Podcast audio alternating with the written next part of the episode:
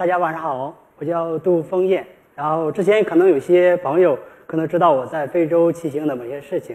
今年的春节，我和摄影师麒麟，我们进行了一场，呃，非洲纪实摄影的项目。而这个项目也是我们一个新的开始。我们这个项目我们命名为尼罗河肖像。呃，我们希望能通过尼罗河沿岸的行走，来记录一些尼罗河沿岸人们生活背后的一些故事。为什么选尼罗河呢？首先，尼罗河是尼罗河是非洲的一个符号。如果我给大家讲所谓的尼日尔、吉布提或者说乍得这些国家的话，大家可能不会熟悉。但是如果我讲尼罗河的话，大家都可能会知道它在哪里，而且是世界第一长河。呃，而且尼罗河整个流域相对比较固定，容易追踪和观察。呃，在尼罗河流域有限的时间内，你能发现这个尼罗河周围的所有事物发展、发生、发展的整个消亡的整个过程。所以，沿着尼罗河沿岸的各种冲突也比较比较集中，可以管中窥豹，以小观大。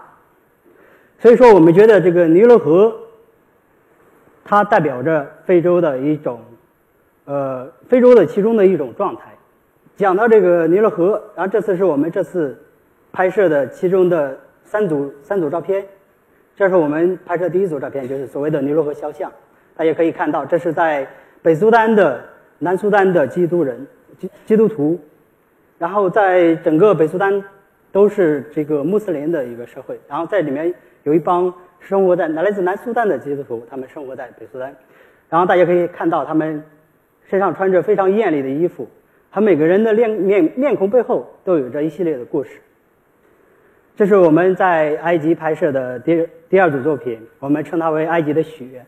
就是在整个埃及的石灰石矿区的现场，你能看到整个现场真的如下雪一般。而且大家都知道，这个金字塔是由石灰石砖所盖成的。而我们在整个矿区的现场，你能看到是现代的埃及人在建造一个地下的金字塔。大家可以看到，这个矿区的各种情况也比较集中，有很多的童工，另外也有很多安全的隐患。然后他们有时候矿人、矿工二十四小时工作。这是第三组我们拍摄的作品，是讲苏丹的金矿加工区。其实苏丹的金矿延续了几千年，现在的苏丹人仍然在用原始的工艺在加工着，对金矿进行着加工。这是他们早晨上工的场景，大家可以看到，这工人们他每天在这个风沙中工作，然后有的人得了严重的尘肺病，而且这些矿工们每天都是在这样的生活中生活，所以说各种现象就是还有这种探金的工人，他每天都要在烈日下去工作，而且现代化的这种机械的引入对他们来说，可能以后面临着更多的这种威胁，生存的威胁。所以说，讲到这次我我们这次拍摄，呃，它的由来啊，就缘起啊，就可能要讲到我原先三年前的一次骑行，呃，那次骑行也是我出国第一次骑行，而那次骑行一一下子就骑了两年两个月的时间，大约骑行了两万三万五千公里，穿越了亚非二十二个国家，相当于完成了整个环球骑行的一半。这个就是我当时在路上的大概的一个行程的路线。从中国的南宁出发，然后经过东南亚、南亚、中东，最后到达非洲。一直，这是我当时在路上所骑的自行车，当时的自行车和行李加起来大概在一百公斤左右。然后每天有时候要带很多水，最多的时候一天要带十五升的水。然后这是，而这趟行程的整个行程都是用这个我自己，呃，DIY 的一辆自行车完成的。当然后期行李、后期的好多零件也有更换。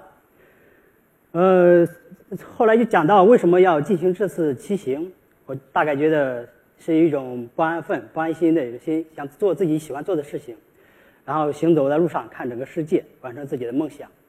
其实我小时候有一个梦想，就想成为一个大侠。然后因为小时候家里比较穷，经常会受人欺负，然后当每当我们那个受欺负的时候，总会。总会梦梦想有一个大侠出现来为我们主持公道，但是后来大侠一直也没有出现。后来我长大了，我希望自己能成为一个大侠，帮助需要帮助的人。所以说，在这个行程中，我还有幸成了一个所谓的武林大侠，因为当年在北京曾经是从白居院老师学习八卦掌，也学习一些武术的知识。后来在路上曾。经遇到很多的这种武术爱好者，还有运动爱好者，他们对武术非常感兴趣，所以有时候就会给他们讲授一些武术的基本知识，有时候也有些切切磋。整体讲，整体来讲，他们觉得都非常受用。这个是照片，是当时在伊朗中间的这位是一个狂热的武术爱好者，他参加过各种各样的武术培训，呃，曾经有各种各样的武术证书，包括少林拳、扎拳，还有太太极拳的，比我的证书都要多。后来我们讲了一些武术的原理，他觉得非常受用。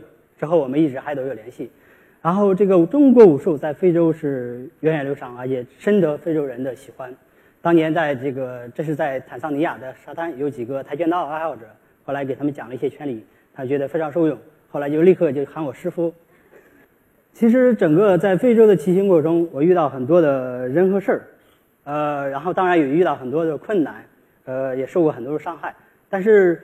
到行程的最后，往往能记起的是行程中的那些温暖。当年我在非洲骑行的时候，曾经受过很多人的帮助。可以说，如果没有大家的这种帮助，我是不可能顺利完成整个骑行的过程中的。所以说，有些事儿，呃，我依然很记忆深刻。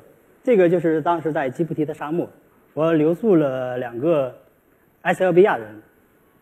当时是傍晚，他们是一对父子。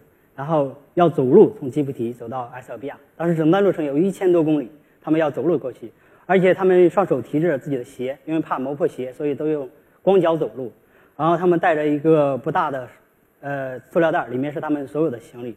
因为我知道我们相对而行，我知道前面的路有很长一段都是荒漠，所以当天晚上我留宿他们，呃，我给他们做了晚餐，并且晚上我们三个人挤在这个帐篷里，在野外过了一夜。第二天早晨，然后我又准备了早餐，把他们如期送走，呃，目送他们消失在路上。后来，当我收拾好行李，路过那片就是渡过那片沙漠的时候，呃，在前方碰到了一个中年的大哥，呃，他停下来，当他得知我从中国骑行过来的时候，他非常惊讶，然后随之就把他自己随身携带的刚买的骆驼奶，还有他的早餐送给了我。中午的时候我还没进城，正当我感觉到饥饿的时候，忽然又有辆车停下，他又给我准备了午餐，然后并告诉我留了一下他的号码，然后让我到达城市的时候，他要请我吃一顿大餐。呃，当然盛情难却，有本来是不想打扰的，后来是说觉得马上就要出发再走了，就于是又给他打了电话，顺利如约赴宴，然后吃顿大餐。晚餐之后，他带我去他家参观。我才发现他是一个非常狂热的中国文化的爱好者。他家里有各种各样的中国的家具，而且他有一个柜子，里面装满了各种各样的茶叶。他说他非常喜欢中国，他曾经在中国也做过生意，而且他的儿子也中中国读书。后来临走的时候，他就给我一个信封，里面有五百美金。对我们这种长途骑行来讲，我们的经济一般都非常充足。我觉得有路上也有很多人来给我们这种金钱的赞助，但是我一般都会拒绝。因为我们觉得我们目前有的资金是完全足够支撑全程的。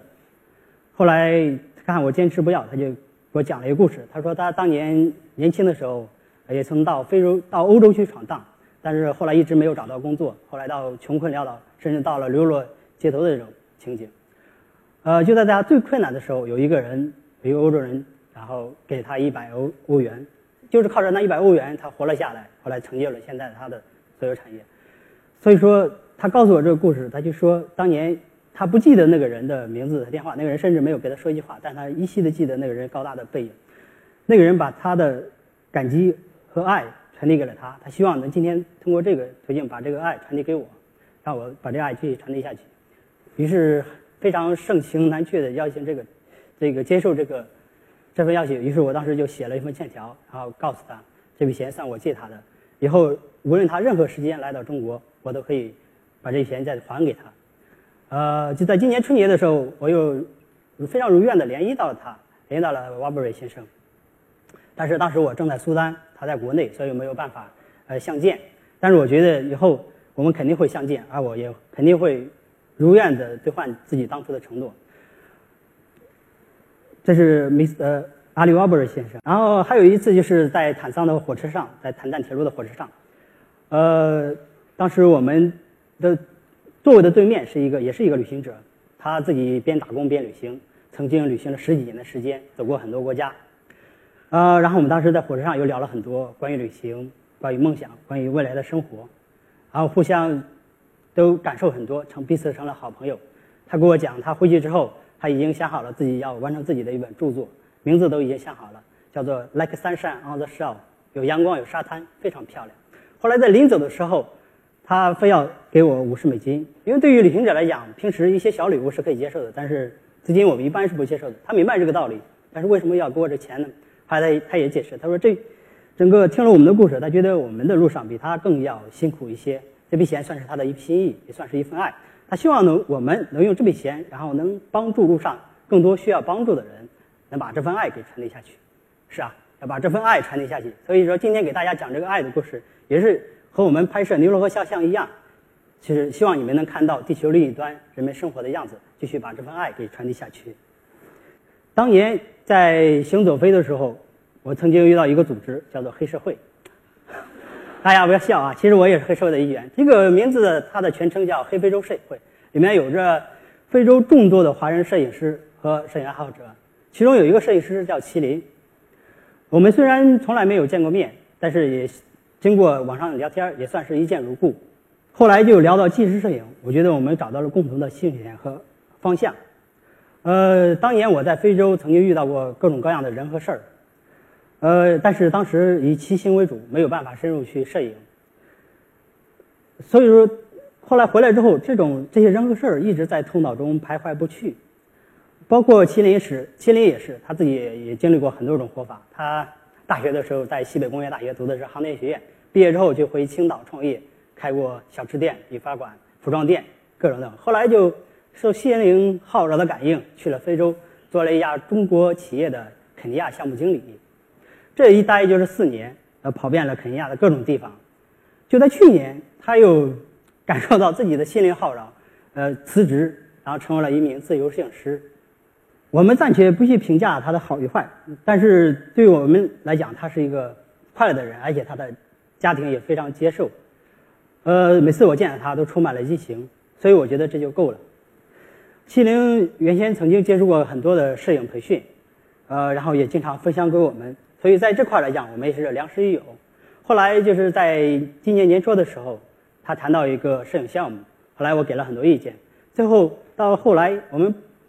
非常自然的就就相约走到一起来共同完成这个项目。其实我们一共才见了三四面的时间，而我们在网上聊这个项目也一共才聊了两次。但是这个项目很快就成型了，然后计划就变成了项目，然后开始实施了。然后关于非洲，大家所了解的非洲可能就是嗯，并不是太了解。非洲的面积很大，有三个中国的面积那么大，而且非洲人口也有十亿人。现在的非洲经济飞速发展。呃，相当于九十年代的中国，然后在整个发展的过程中，中非关系也在进行着各种变化，而且在这种发展的过程中，好多自然和文化也在消失。所以我们希望能通过摄影的方式来关注非洲，来记录这场巨变。呃，经过讨论，我们决定把这个关心的重点，呃，主要关注在资源和人的关系这这一方面，因为现在的社会仍然是一个资源型的社会，围绕资源，你可以看到很多的冲突发展。以及各种城市化、全球化，以及这种环境问题、文化问题、中非关系，各种都在里面。非洲每天都在发生很多的事儿，每天都有很多事情消失，也有很多新的事物产生。所以这些和资源有很大的关系，这和我们也有很大的关系。目前我们的好多资源也来源于非洲，我们的贸易和产品也影响着非洲的文化。包括在非洲，你可能不知道，一个有一部电视剧《媳妇的美好时代》在非洲就非常受欢迎。因为他们所讲的都是婆媳之间的这些事儿，在非洲也是一样的。但我们很多时候并不知道非洲的生活状态，就是因为由于我们的消费，呃，带动了他们的经济的发展，我们的科技包括贸易、文化活动也影响了他们的活动。所以我们觉得有必要，就是把这些东西通过影像记录下来，起码数年之后，当我们的子孙指着这些社会的不堪，然后告诉我们。告诉我们为什么你们当年不做些什么的时候，我还能少一些愧疚。我们能做的就是记录这些真实，记录这些美好的，还有残酷的真实。也许大家能从从中吸取一些经验，也许能够给大家带来一些警醒，呃，少犯一些当年在犯的错误。在这次骑行中，在这次整个的拍摄过程中，我们是以搭车为主。当然，当然搭车的话和骑车不一样，它有很多各种的巧合。就比如当我们在阿布哈迈德将要前往金矿的时候。就遇到了这个餐馆的老板 Neil Bean，他就直接把我们送到了这个金矿区。另外，当我们在呃苏丹的卡里麦想要寻找中国人的时候，却意外的发现了教堂，于是就有了刚才那些肖像。当我们在阿阿阿德巴拉，呃想要搭车的时候，就跟着一群人，结果就进入了一个矿区。这个矿区是不允许外国人进入的。后来，这个矿区的管理者想想要联系警察，通过警察把我们送走的时候，我们却又和警察成了好朋友，于是也有有了这张肖像。而且这次骑行其实也算是访问旧友。大家知道，四年前我在这骑行过程中认识很多朋友，也拍摄了很多照片。